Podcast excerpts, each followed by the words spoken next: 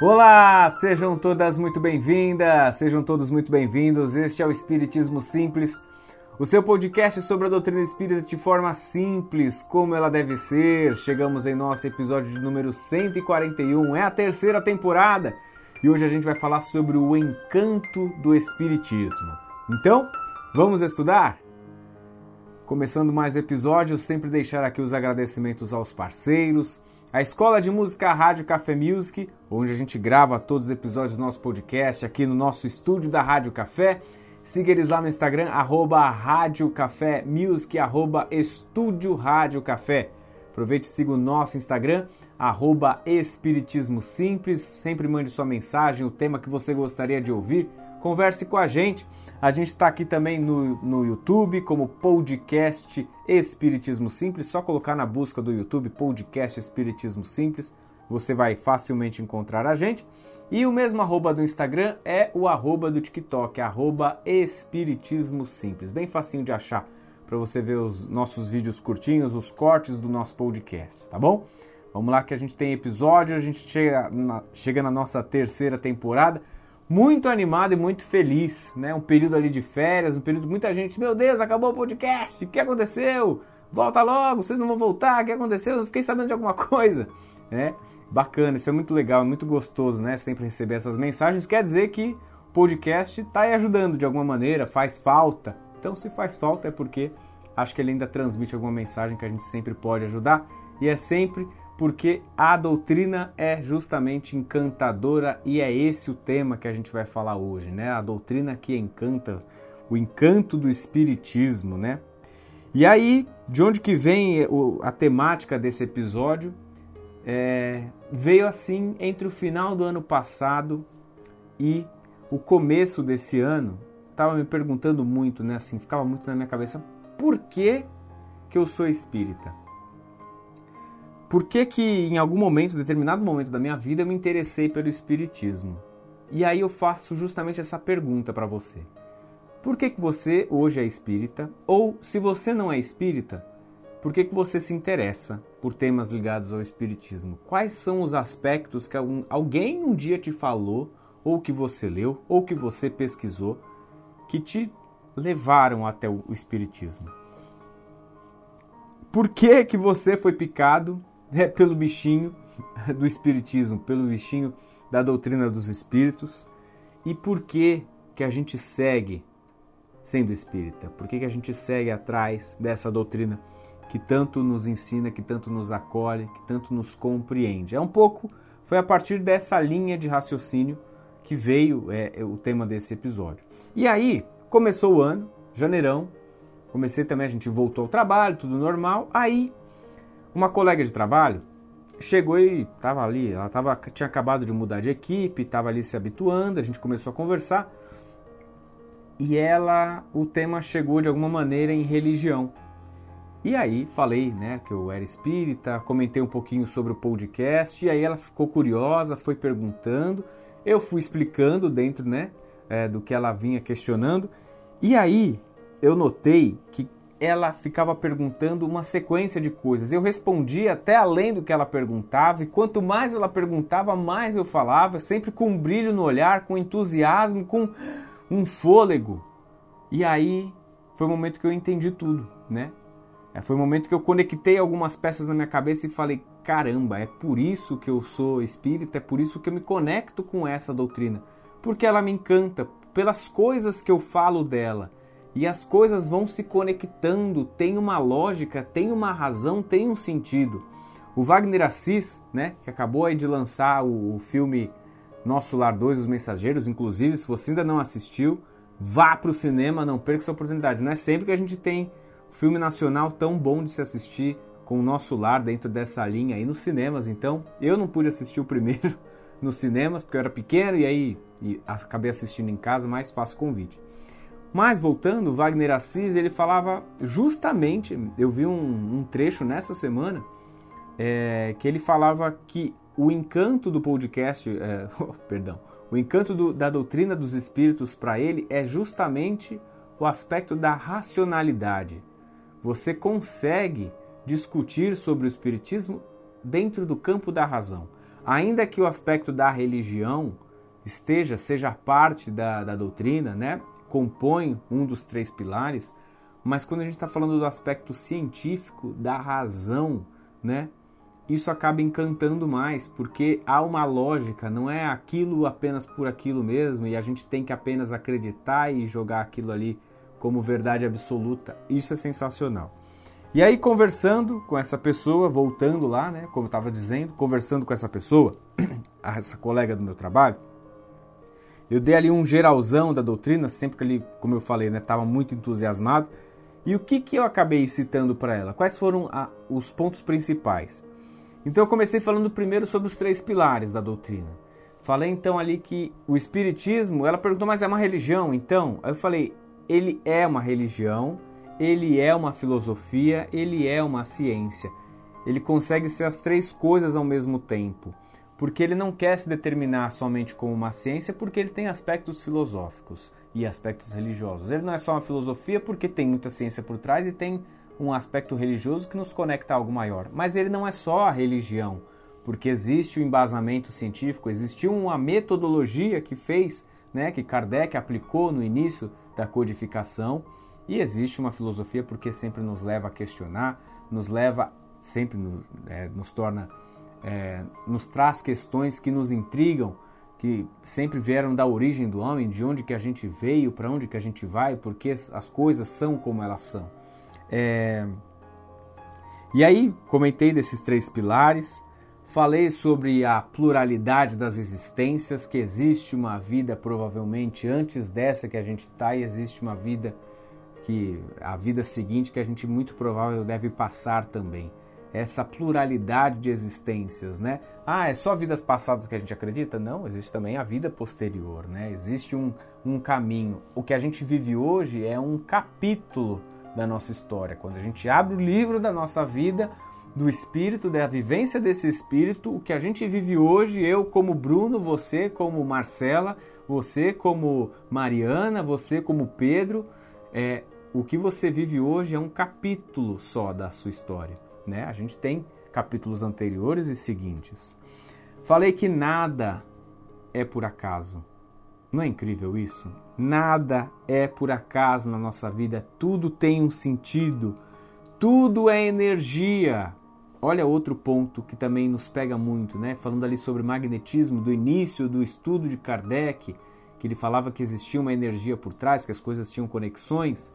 Tudo é energia, que tudo que está em volta da gente existe uma energia, que a matéria que a gente vê, consegue tocar, sentir a energia coagulada, né? Ela comprimida ali, mas é tudo energia. E o espaço que não tem nada, que não existe nada, é um vazio? Não, não é um vazio. Também existe energia, existe o fluido cósmico universal que está envolto de tudo. Tudo é energia. A partir do fluido cósmico que eu consigo fazer uma prece para uma pessoa e é esse é o canal, o meio que leva a minha prece até outra pessoa. Não é incrível isso? Imaginar que tudo é energia. Falei das leis de causa e efeito, né? Então isso aqui está muito sobre também lei de justiça. Falei de Jesus. Eu falei, então, mas vocês acreditam em Jesus? A gente acredita em Jesus. Mas então ele é quem é esse cara? Quem que é o Jesus para vocês? Ele é o nosso modelo e guia. É o cara que a gente se espelha nele. É o nosso maior líder. Mas a gente não tem aquele endeusamento de Jesus. Claro que a gente sempre admira demais, e quando a gente admira demais, a gente em algum momento se perde um pouco e acaba endeusando. Mas esse Jesus é um irmão que veio para nos ensinar, é um irmão parceiro que a gente tem que aprender com ele, mas não ficar ali babando, né? É um caso de aprendizado enorme que a gente tem com esse irmão que um dia veio aqui, que um dia foi como a gente, que um dia não tinha essa evolução que hoje ele tem e que ele já tinha há dois mil anos, mas quantos anos Jesus né, já tem esse espírito tão elevado em sua escala ó, crística hoje? Quantas vivências Jesus já teve para chegar na Terra, passar pelo que ele passou, nos ensinar tanto até hoje pelo que ele fez naqueles seus 33 anos de vida e hoje como governador do nosso planeta, né? Jesus como modelo e guia. Falei dele para explicar um pouco sobre a doutrina. Falei do respeito às religiões. Aqui é um ponto que mexe muito comigo. Não tem essa pretensão, a doutrina não tem a pretensão de falar que aqui o que a gente estuda é verdade absoluta. A gente trabalha muito com a razão, sim com a fé, porque as coisas precisam se conectar e fazer sentido, a gente precisa disso também. Mas trabalha essencialmente com a razão, ninguém está falando que aqui é a salvação. Se você seguir o Espiritismo, aqui você vai ser salvo. A sua vida vai mudar de fato só se você seguir o Espiritismo. Não, não tem esse pensamento, não tem essa pretensão. Falei sobre liberdade e responsabilidade, né? essa balança. O quanto mais liberdade a gente tem, maiores as responsabilidades e vice-versa, a importância disso. Falamos isso no, no episódio recente. Sobre mediunidade, e aí não deu para entrar muito, porque né, a mediunidade é tão ampla, mas expliquei brevemente um pouco dessa habilidade que as pessoas, todos nós temos, mas algumas de forma mais ostensiva, que conseguem né, se conectar com o plano espiritual fazer um trabalho de caridade, trazer mensagens e ajudar pessoas, ajudar mães que estão aflitas para saberem sobre os seus filhos que um dia perderam, assim como Chico fez tantas vezes. Falei que eu não tenho mediunidade ostensiva, né? Já que eu falei de mediunidade, falei que eu não, não vejo, não tenho essa percepção. Às vezes eu sinto, é como assim, como todos nós temos uma sensibilidade para as coisas, a gente fica arrepiado, a gente tem às vezes essa percepção que a gente não dá tanta atenção quanto deveria, mas a mediunidade ostensiva eu não tenho. Falei sobre essa inteligência suprema, esse Deus, né, que não é um senhor, né, branco, né, velhinho, quieto no seu canto, não. Expliquei que é uma inteligência suprema. E aí é esse olhar que não tem uma personificação, não existe essa tentativa de colocar como um homem, né? Essa, ah, sua imagem e semelhança. Não, não é um homem como a gente, não é nada disso.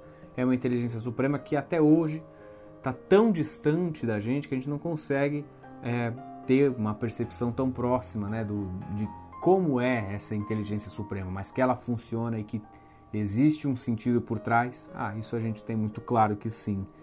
Falei sobre planejamento reencarnatório. Olha só que incrível. Imaginar que existe.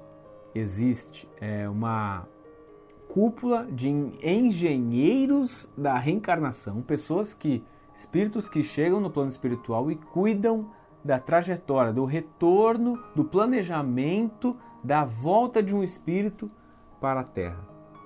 De como que tem que ser essa aproximação com os pais, de como que ele vai chegar nesse novo ambiente, de como esse ambiente vai dar os desafios que esse espírito precisa passar para ele aprender com algo que ele não fez na vida anterior ou em vidas mais anteriores ainda.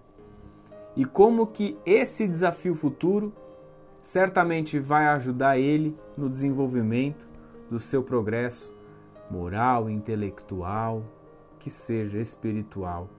É brilhante imaginar isso, né? E existe isso tudo dentro da doutrina que a gente tanto admira, por isso que ela encanta.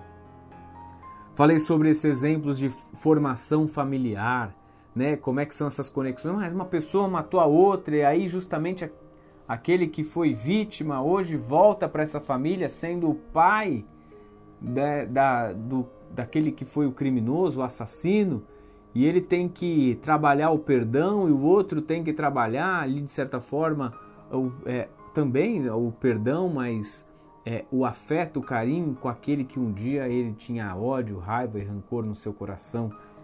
Falei um pouco sobre como é que são feitas essas conexões, né? Como é que a espiritualidade, a espiritualidade também trabalha. E aí é um pouco também do papo de, de planejamento reencarnatório. Falei sobre o amor. Essa aí que é a lei que rege tudo, né? É a partir dela que tudo faz sentido. É a partir desse desse, dessa caridade, a partir do caritas, né, desse amor que vem do, do grego, desse trabalho de servir. O amor nada mais é para o Espiritismo do que um ato de servir. E servir no sentido mais amplo da palavra, é quando a gente se dedica ao outro, de alguma maneira. A gente ama uma pessoa no sentido é, do relacionamento, né? Quando, como um casal, como é, o pai com o seu filho, num geral, ele é um ato sempre de servir, é uma entrega, de um ao outro. Há muitas vezes é, nessa entrega a gente abre mão um pouco do nosso egoísmo, das coisas que a gente gosta, das coisas que a gente é, até não gosta, mas acaba fazendo pelo outro.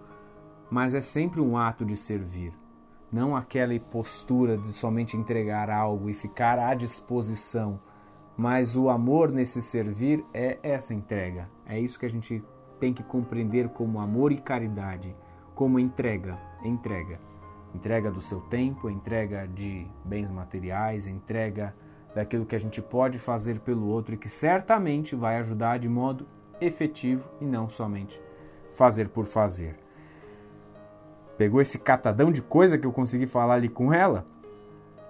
E aí, quanto mais eu falava, né, ela mais também ficava perguntando e aí veio muito assim na minha cabeça né, ela também ficou encantada. Ela dizia que não conhecia metade dessas coisas que estavam ligadas ao espiritismo. Ela imaginou, sei lá, qualquer coisa. Ela achou que era muito mais o aspecto do fenômeno quando a gente fala da mediunidade do que qualquer outra coisa que baseia a doutrina, né? É, e aí veio a seguinte frase na minha cabeça. Quando eu vi que ela ficou encantada, quando eu vi que eu falava e eu ficava cada vez mais encantado. A gente precisa falar do espiritismo a gente precisa externalizar, a gente precisa falar mais, explicar mais para as pessoas quando elas nos perguntam sobre a doutrina. E olha, esse é um ponto que assim, ele pode começar a entrar em conflito com o proselitismo. E aí eu sou totalmente contra, e não somente eu, não é só eu que sou contra. A doutrina é contra isso. Esse proselitismo, Bruno, mas o que, que é isso? Esse ato de você tentar chegar e convencer uma outra pessoa de que essa é a religião que você tem que seguir, que você tem que se converter, né, é, para uma outra religião. E eu não, não acredito nisso. Não acho que é isso quando você impõe, quando você coloca goela abaixo uma religião ou uma forma de pensar, uma filosofia. Não é isso que vai transformar de fato a vida dessa pessoa. Ela tem que estar disposta e principalmente pronta. Ela tem que se sentir confortável de estudar aquilo, porque, olha, ao mesmo tempo que a doutrina é sim é, uma filosofia, uma religião, uma ciência que acolhe, que nos, nos traz um, um aconchego, que abraça o nosso espírito, ela também em alguns momentos é dura, de apontar e mostrar alguma realidade. A gente não pode só romantizar. A doutrina é muito firme quando fala muito ali sobre as nossas responsabilidades, a oportunidade que a gente tem na nossa vida em cada um dos dias. Hoje, nesse dia que você está ouvindo, você tem uma responsabilidade sobre o que você faz nesse seu dia e ao longo da sua semana. Como que você encara? Como você cuida de você, do seu corpo? Como que você se relaciona com as pessoas que estão próximas de você? Como que você lida com o seu tempo? Porque a vida nada mais é do que um período que a gente tem a oportunidade de fazer algo melhor, diferente. Como que a gente lida com esse tempo? Então, a doutrina ela também não é só é, esse lado romantizado né, da, da história. Ela também tem muito de apontar para a gente se mexer. Né? A gente não está aqui, ninguém veio de férias, ninguém veio a passeio, ninguém veio aqui para ficar numa colônia de férias, num resort, com tudo pago e está resolvido. Não. A gente veio aqui para trabalhar, para fazer as coisas acontecerem, para a gente mudar e para a gente tentar ajudar a mudar o outro. Não que a gente queira que o outro se transforme a, de modo forçado, mas ajudando, servindo com aquele amor caridoso. E aí, né, falando, expliquei ali para ela também, né, que religião ali é um caminho, né, e isso dentro da linha de que totalmente contra o proselitismo, que cada um escolhe qual caminho quer seguir e muitas vezes também se quer seguir um caminho religioso ou não. E tá cheio de gente que não escolhe religião e é muito mais evoluído do que aqueles que estão conectados com as religiões, que batem no peito e falam com, abertamente sobre a sua religião. Ah, eu sou uma pessoa religiosa, eu tenho hábito religioso e espiritualmente, moralmente, às vezes não é tão evoluído quanto aquele que não segue doutrina alguma, mas ele segue talvez a principal base de tudo, que é o amor, é o afeto, o servir, a caridade. Ele sabe tratar a pessoa ao seu lado, que ele gosta ou que ele não gosta, de forma muito melhor do que aquele que estuda todos os dias como fazer isso. Uma pessoa é, religiosa muitas vezes tem a teoria na ponta da língua. Às vezes a pessoa que não é religiosa consegue na prática aplicar tudo aquilo que ela muitas vezes nem tem base teórica. E aí? Né? Para a gente acordar, para a gente entender como que a gente tem feito as coisas hoje. E aí, retomando né, um pouco do, da frase que eu tinha dito, eu acho que a gente tem que falar do Espiritismo, a gente tem sim que se apresentar como espírita, a gente precisa esclarecer para as pessoas, porque muitas pessoas têm dúvida. O papel do podcast é muito isso também, ajudar a levar essa mensagem de uma maneira mais fácil e simples da gente entender. E aí, um outro exemplo, né, falando sobre que a gente tem que falar do espiritismo, a gente tem que se apresentar muitas vezes como espírita, mostrar um pouco da nossa crença, daquilo que a gente acredita. Outro dia eu estava com a, com a minha família, com a família da, da minha namorada, é, num restaurante. E aí, estava perto assim do fim da refeição, chegou, um, se aproximou um rapaz é, e dizia, perguntou assim para a gente, estava ali em família, se, gente, se ele podia fazer uma oração por nós que estávamos ali é, terminando a refeição. Aqui em São Paulo, né, em cidades grandes, isso é bem comum. Não sei se é, se alguém pode gerar algum estranhamento. Como assim? Chega alguém? É, às vezes é comum acontecer um pouco disso. Está ali reunido, é, em praças de alimentação, em centros grandes acontece. E aí veio esse rapaz, ele podia fazer uma oração por nós, e a gente disse que sim, né? O rapaz estava ali exatamente atrás de mim, né? Então na mesa assim eu não, não pude, né? Olhar direito para ele. Mas o rapaz estava exatamente atrás de mim. E a gente concordou, sim, ele começou a fazer uma prece muito bonita, por sinal, uma prece muito bem feita. Quando ele termina a prece, ele se apresenta e ele fala que ele era missionário de uma igreja é, protestante e ele viajava transmitindo o evangelho. A missão dele era justamente essa: edificar a partir da palavra, transmitindo o evangelho. Depois que terminou, ele quis nos vender ali alguns livros, né, é, do que ele dizia que era para auxiliar o grupo de missionários é, dele. A gente acaba comprando o livro, né, e na verdade quem acaba comprando é o, o tio é, da minha namorada, que estava aqui bem ao meu lado. E assim que ele compra o livro, o rapaz pergunta: e vocês são de qual igreja? Porque ele viu que a gente estava, né, deu uma certa atenção e, e né, tanto para a oração quanto para o, para o livro que ele estava vendendo. E perguntou: vocês são de qual igreja? E aí quem respondeu foi justamente o, o tio da minha namorada e ele fala é, que também é espírita, tá? Ele pega e fala: é, a gente é, somos cristãos. E eu acredito que eu teria talvez feito o mesmo, né? Ali imaginando aquele cenário, a pessoa vem e pergunta, você já entendeu qual é a religião dela, você pensa ali do conflito que talvez possa gerar, na, de não ser muito bem compreendida, a gente, para evitar qualquer problema, a gente tenta se conectar com a semelhança que a gente tem com o outro, talvez tenha muito de psicologia aqui, psicólogos e psicólogas me ajudem aqui depois, mas a gente tenta encontrar semelhanças para se conectar com o nosso outro ainda desconhecido e ele fala que ele é cristão. Ele não explica que ele é espírita. Ele não fala que boa parte dos que estavam ali eram espíritas. Né? Para talvez evitar discussão e ser mal compreendido. Mas quando a gente faz isso, isso nos esconde, né? Isso acaba escondendo um pouco a doutrina, isso também esconde um pouco de nós mesmos, porque a gente deixa de falar aquilo de fato que somos. A gente não está sendo muitas vezes verdadeiro com nós mesmos. Mas, Bruno, por que divulgar a doutrina? Isso aí não seria um pouco de vaidade ficar falando da doutrina que aqui é. E o ponto é: a gente muitas vezes tem que divulgar a doutrina não por ela, mas pelo outro. Por esse encantamento que a gente disse no começo dela.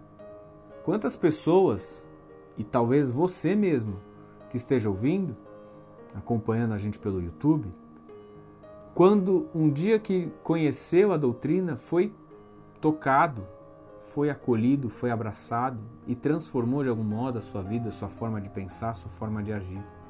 Tenho certeza que alguém que conhece a doutrina, que mesmo que não siga, se tornou alguém melhor. Alguém que passa pelo aprendizado, pela base do que é, do que traz o espiritismo, consegue compreender o mundo de alguma maneira um pouco melhor, um pouco mais fácil, um pouco mais racional algumas coisas.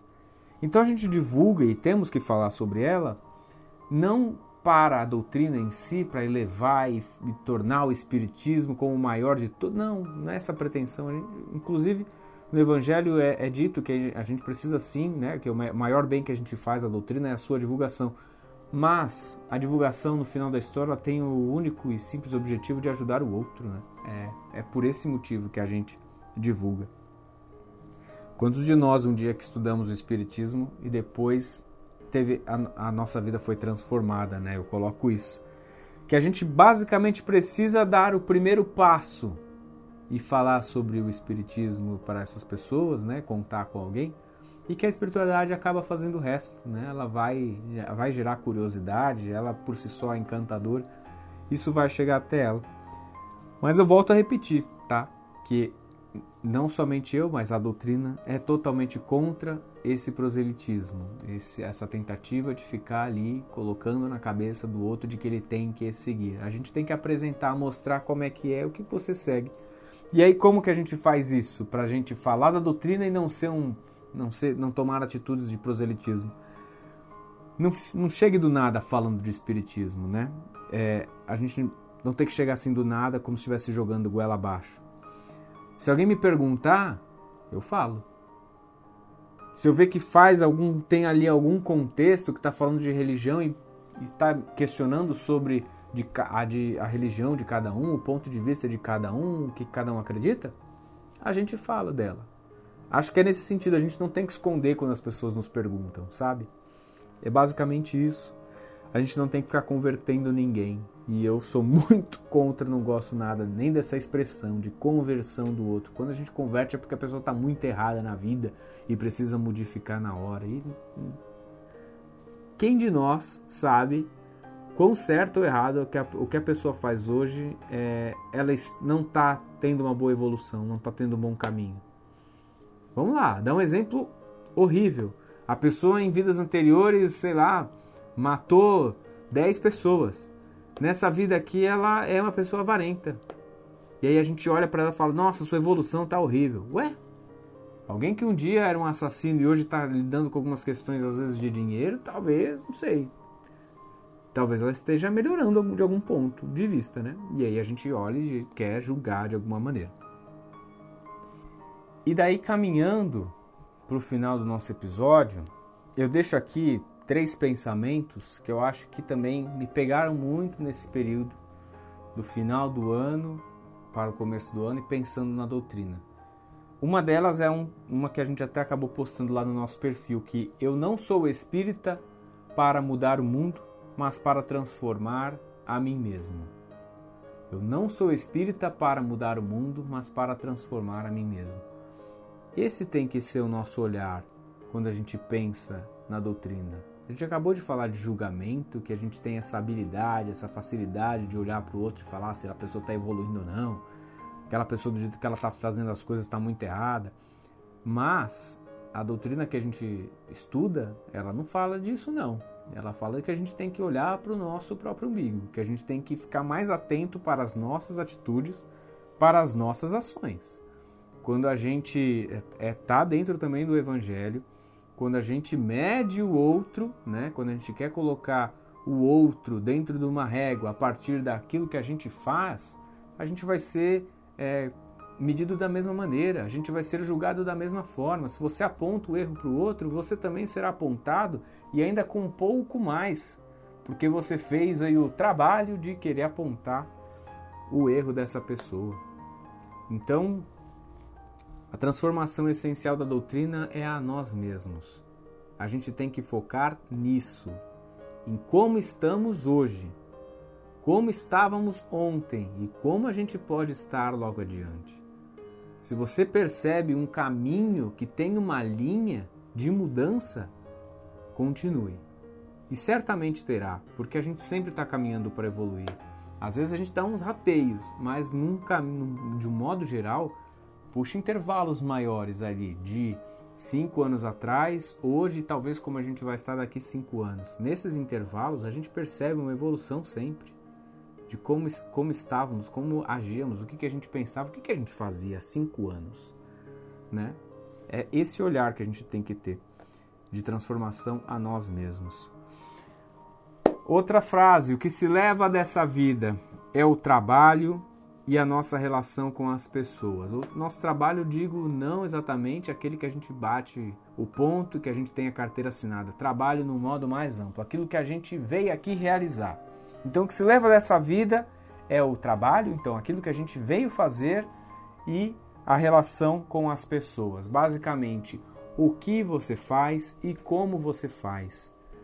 O que, que a gente veio aqui para o mundo fazer e como que a gente como foi a nossa condução para que isso pudesse ser executado?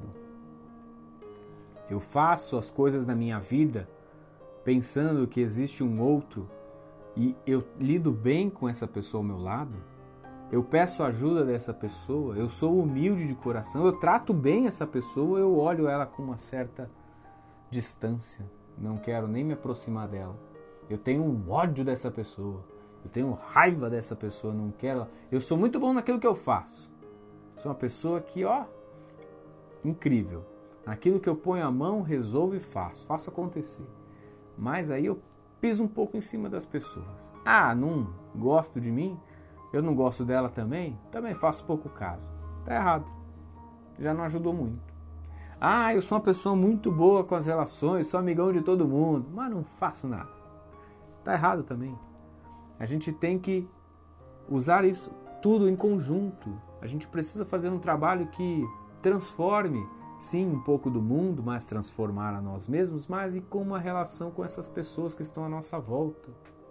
Não adianta vir para o mundo para passar férias, já falamos um pouco sobre isso. Né? A gente veio para o planeta para evoluir e a gente só evolui com o trabalho. Então, Vamos pegando um pouco dessas dicas, o que, que a gente veio fazer e como que a gente faz no final dessa história. E olha, última frase. Faça mais do que planos para esse ano que começa. A gente tem muito esse olhar de vai começar um novo ano. O que, que eu quero para o meu futuro? O que, que eu quero logo adiante? Que que... Sem ansiedade. Importante sim a gente olhar para aquilo que vem adiante, porque quem se planeja sai sempre um passo na frente e temos a vida um pouco mais facilitada em alguns aspectos. Mas se a gente tem a confiança em algo maior, a gente sabe que ele não, não nos desampara. A gente sempre vai ter um suporte. Então, o meu convite dessa vez é que a gente sempre tem episódios, né, podcasts aí que certamente você já deve ter ouvido, que vai falar assim: vamos fazer aqui o planejamento das suas metas do seu próximo ano. Muito importante. Mas vamos fazer assim, ó, um convite. Ao invés de você olhar adiante, faça retrospectiva.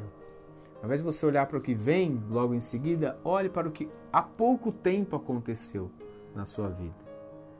Sabe aqueles posts que também a gente vê sempre né, no Instagram, que a gente estava é, Hoje a gente tem aquilo que a gente pedia há pouco tempo atrás e nas nossas orações. Olha aí, acesse a sua, sua memória, acesse os arquivos da sua memória, puxa aí a coisa de um ano atrás, a coisa de dois anos, o que, que às vezes na sua vida já mudou e eram coisas que você pedia e que foram realizadas e a gente não tem o tempo e nem a paciência mínima de parar e agradecer e observar que antes a gente queria uma bala e aí a gente hoje já ganhou uma bala e tem um pirulito e a gente já quer um chocolate, já foi mudando, a gente foi cada vez tendo coisas mais isso do aspecto tá material. Quanto que a gente já foi agraciado, abençoado e a gente não tem o mínimo olhar de gratidão de parar e observar e agradecer pelo que a gente vive. Não estou dizendo que a vida de todo mundo está fácil, muito pelo contrário. Né? Ninguém tem uma vida muito tranquila, todo mundo tem as suas lutas, suas batalhas. Mas existe sempre algo que a gente tem que agradecer. E estavam muito próximas de nós. E há pouco tempo a gente nem tinha isso. Então, Convide esse exercício, faça uma retrospectiva. Termine esse episódio verdadeiramente, assim que acabar, faça um silêncio em seu coração ou põe uma música e pense um pouco do que você tem hoje. Você conquistou alguma algo novo no seu trabalho? Agradeça. Nesse último ano você teve alguém muito especial que entrou na sua vida? Agradeça. Na sua vida não deixou de faltar o alimento? Vocês estiveram e passaram por um ano cheio de saúde? Agradeça. E olha só se você tem na sua vida um pouco de tudo isso. Agradeça também.